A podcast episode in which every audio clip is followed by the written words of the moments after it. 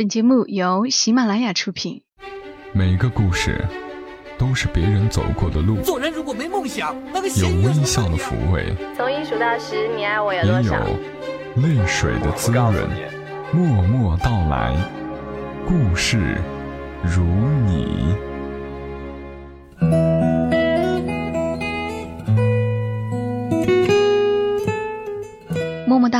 故事如你。这里是由喜马拉雅独家播出的《默默到来》，我是小莫，在每个周三的晚间和你相伴，和你来聊聊我们平常人身上所发生的故事。最近的好几期节目都有听友反映，内容太短了，听得不过瘾。那今天来讲个长一点的故事。这个故事来自于张朵朵，出自于她的新书《一场关于前男友的葬礼》。故事的名字是《爱情不是唯一的要义》。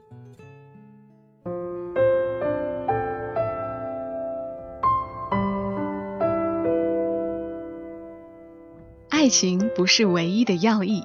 作者张朵朵。认识延庆是在一次房展会上，我去看房子，他也是。刚巧我们认识同一个朋友。那天延庆带着女友，是个小巧玲珑的女生，穿着可爱的糖果色羽绒服，小鸟依人的挂在延庆手臂上，一副惹人嫉妒的甜蜜样子。延庆说：“这是我未婚妻，我们打算买房子结婚了。”女友适时的向我亮了亮中指上的钻戒。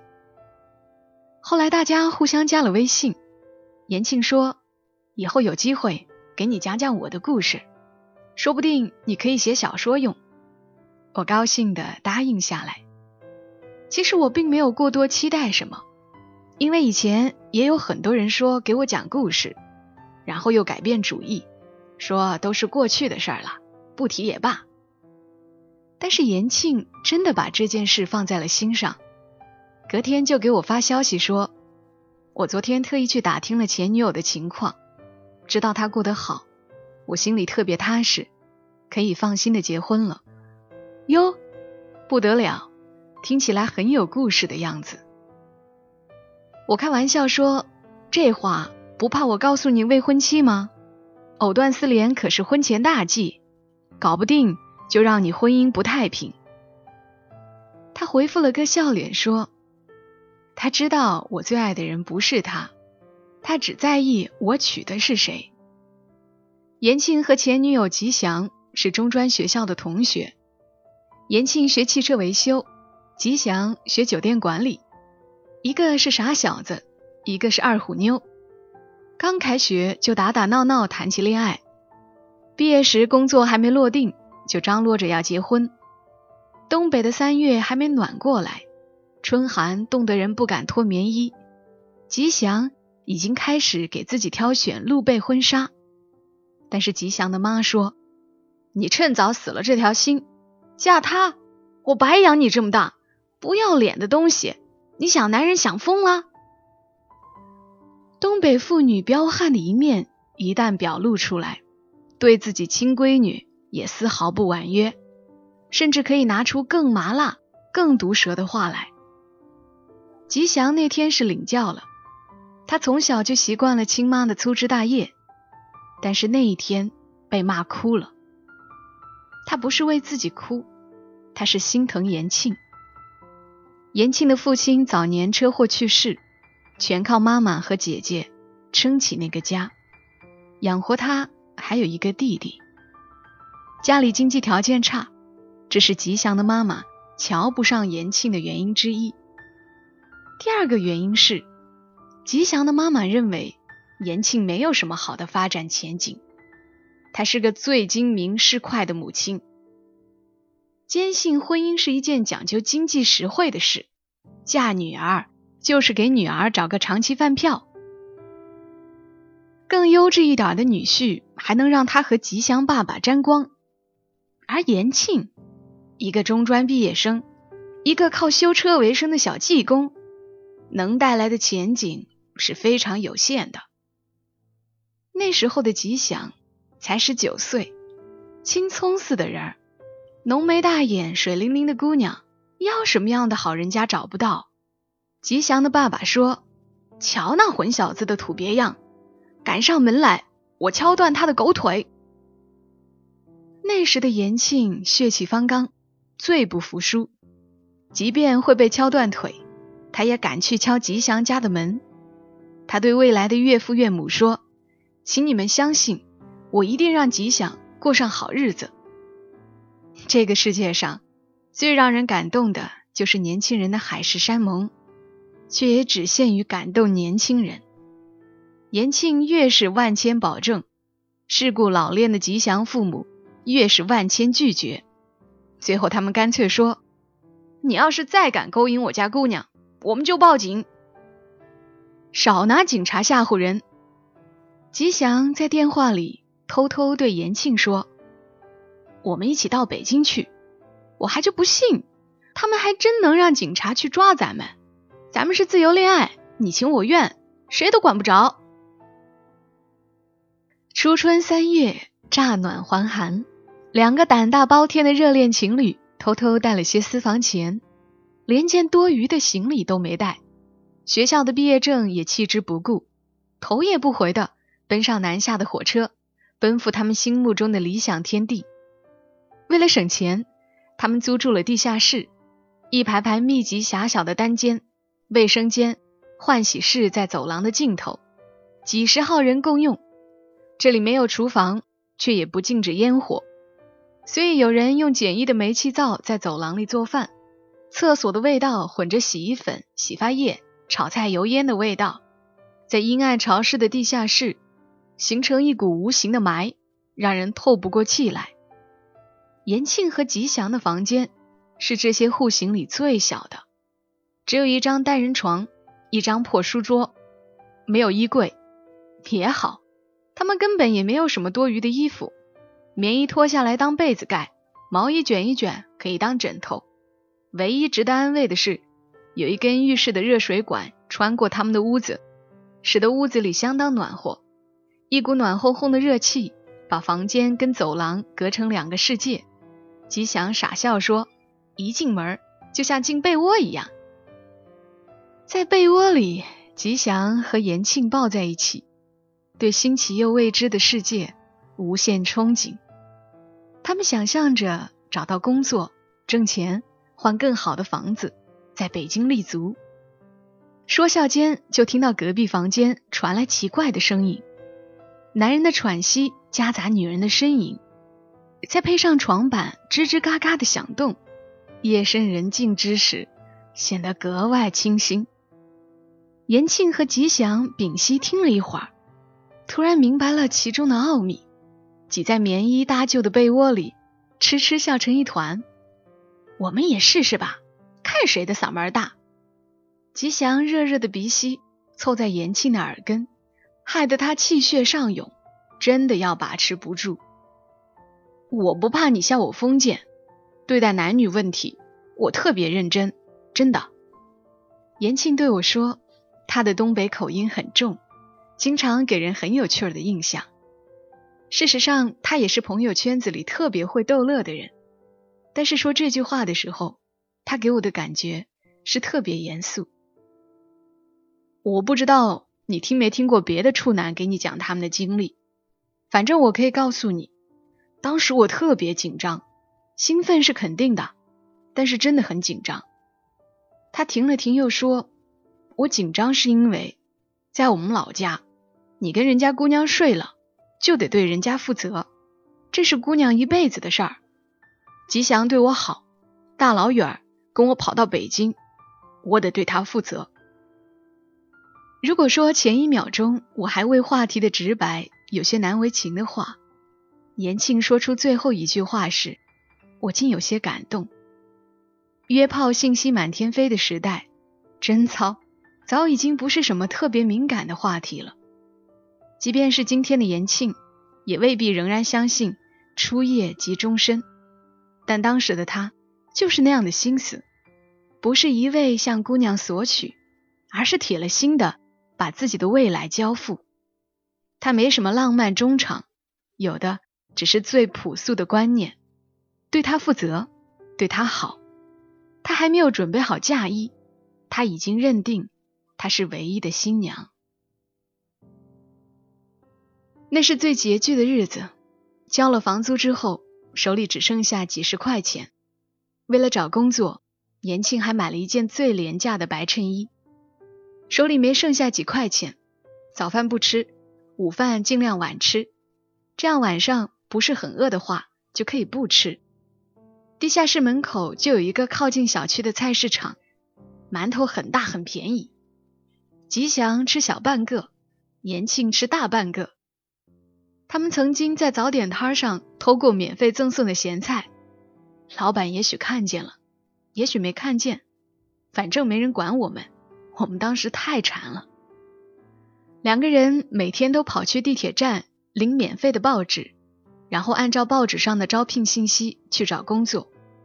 因为没有学历，又没有经验，一般都是找服务员、保安、推销之类门槛比较低的工作。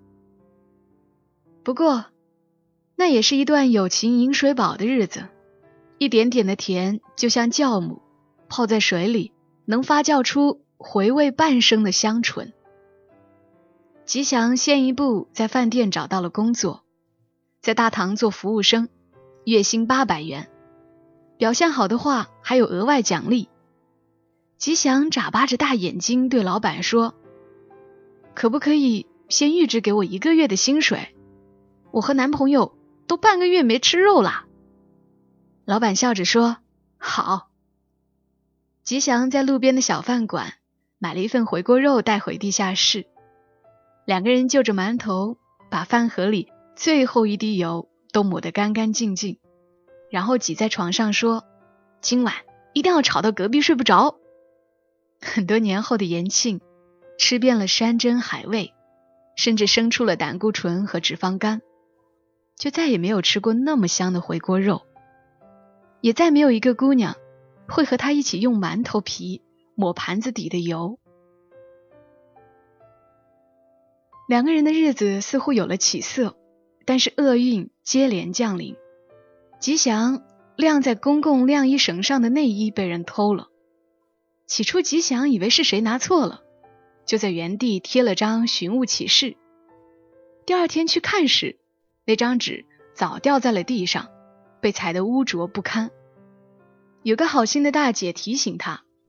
真的有人臭不要脸偷内衣的，你不要再晾在这儿了。吉祥有生以来第一次遇到这样的尴尬，他和延庆说了这件事，延庆气得在走廊里骂了半天，却没办法。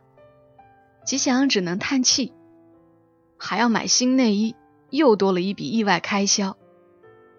紧接着，吉祥又不走运，在饭店工作时不小心弄脏了食客的衣服。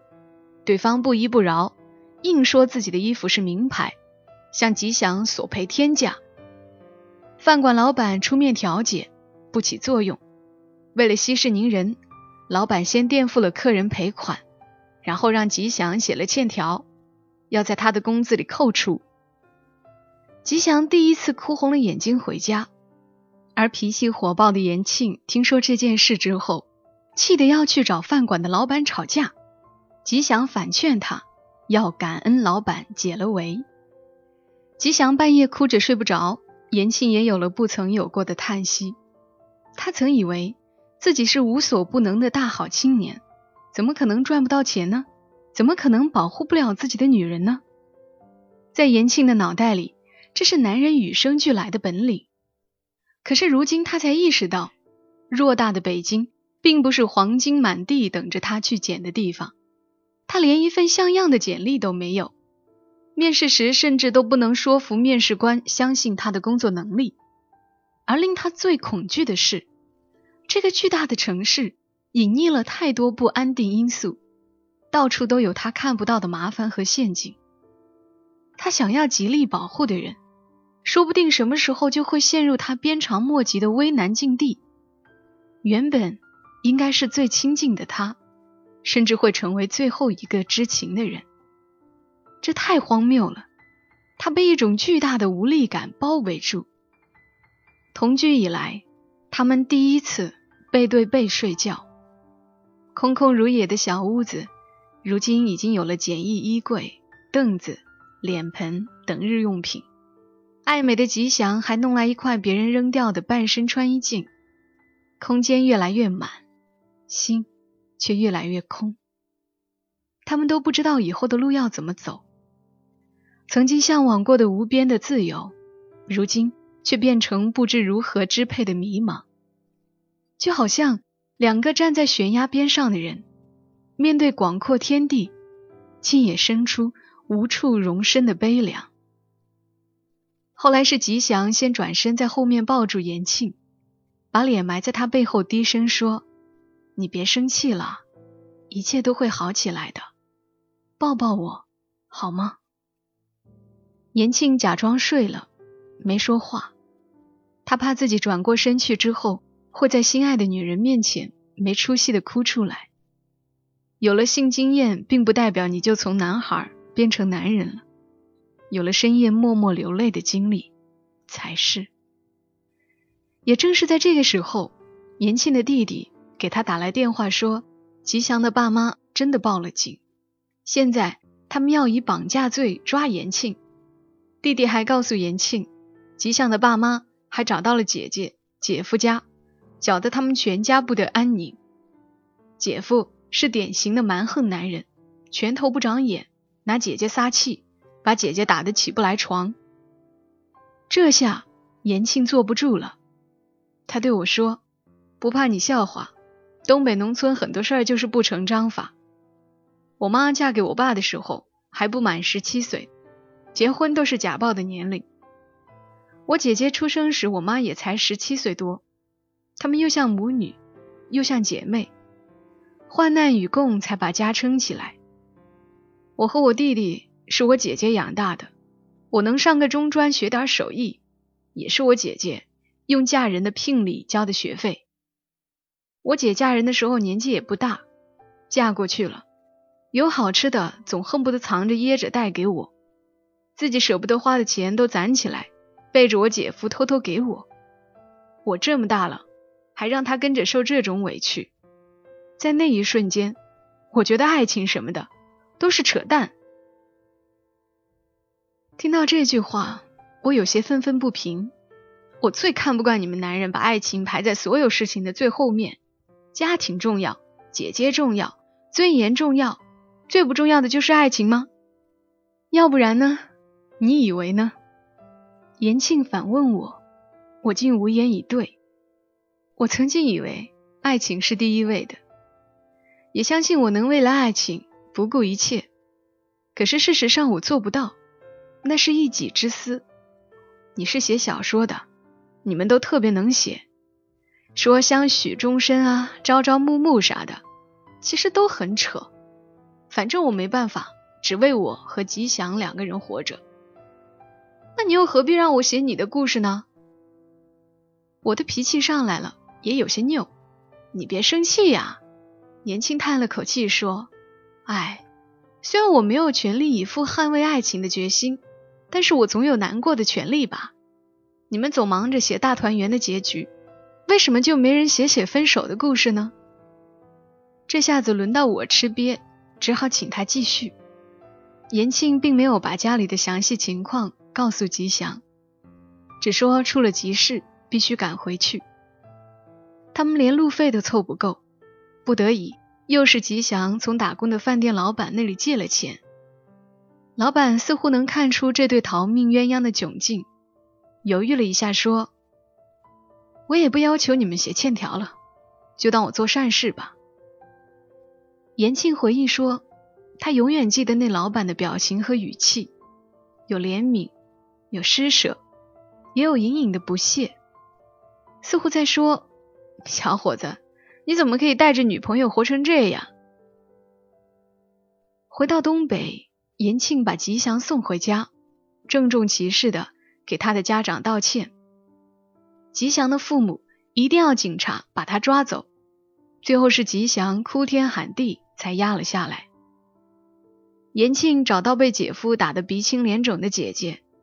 忍了很久的眼泪，终于掉下来。姐姐说：“没事儿就好，姐姐很担心你。”并偷偷在他手心里塞了两百元钱。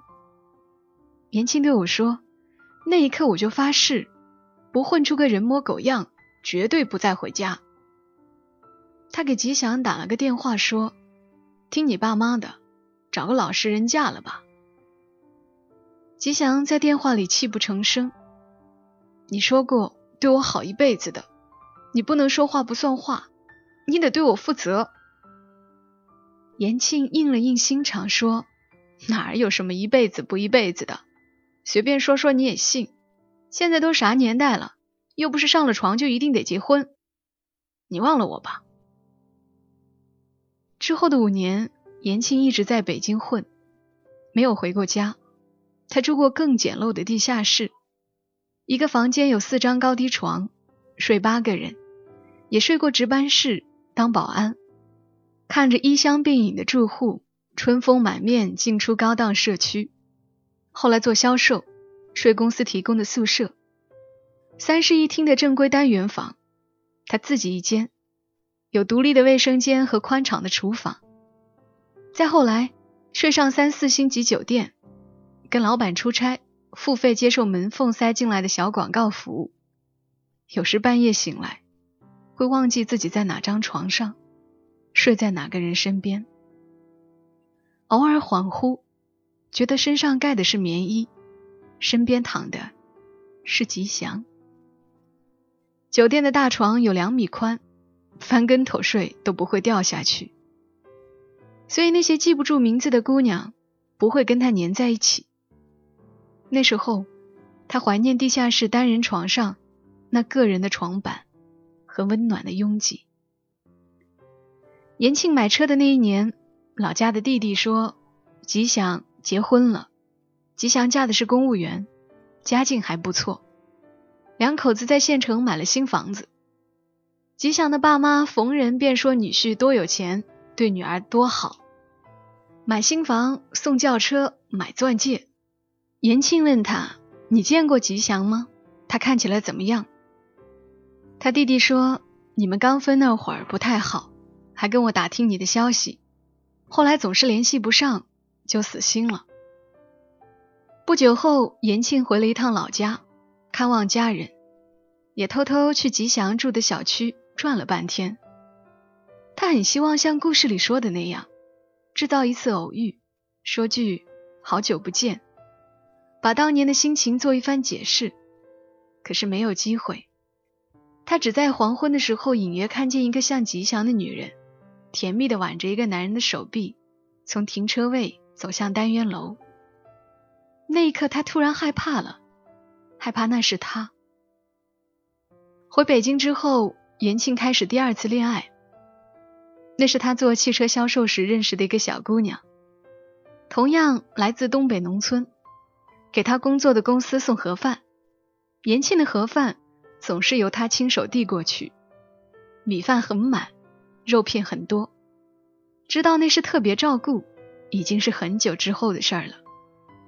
小姑娘第一次跟他上床的时候，延庆并没有特别的想法。只是把她当成从前那些来来往往的姑娘中的一个。工作疲惫，让人麻木，及时行乐不是很好吗？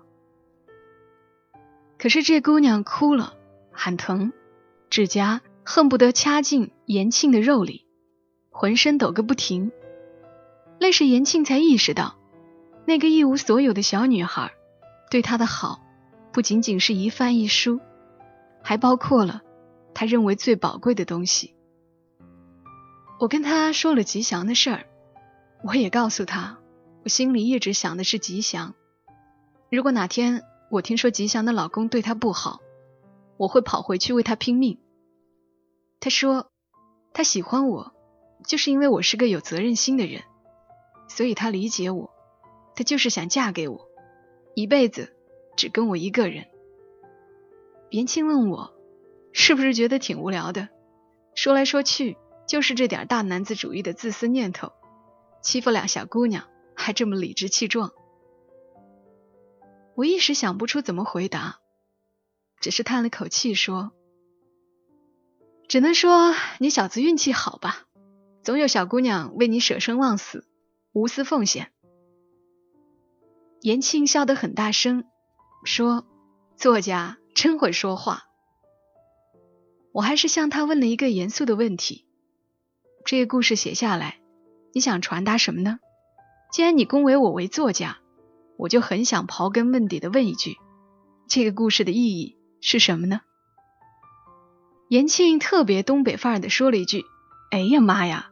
我就是想让你帮我总结呢，你却反过来问我，然后又说：“这么说吧，如果吉祥能够看到这篇文章的话，我希望他能明白，我不是对他不负责，也不是存心骗他，只是在当时那个情况下，我真的不忍心拉他陪我继续受苦，没能陪他一辈子是我的遗憾，但是请他相信。”我真的很用心的爱过他，我不希望他带着被欺骗的回忆过后半生。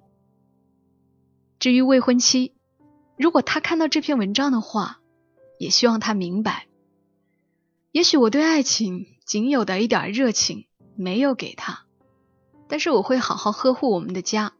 爱情这玩意儿，言庆憨憨的笑了一声，不是人生里唯一重要的东西。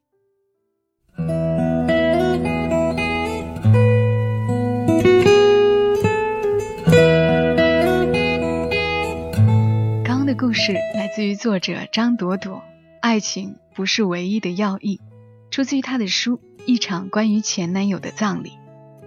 如果你喜欢她的故事，可以去豆瓣上关注她的主页张朵朵，躲藏的躲，或者在新浪微博上搜索张朵朵同学。我想，最早听节目的朋友都知道，小莫在喜马拉雅上做节目已经三年多了。起初，常常能在首页啊或者各个推荐位看到小莫。总之，很明显，所以粉丝累积的特别快。但现在呢，平台越来越大，明星大咖也越来越多。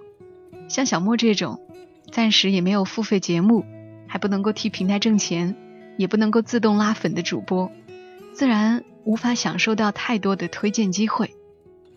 为了让小莫能够一直把爱好进行下去的同时，还能有点收入，我希望，如果你觉得节目还不错，就帮小莫转发出去，让更多的人来听。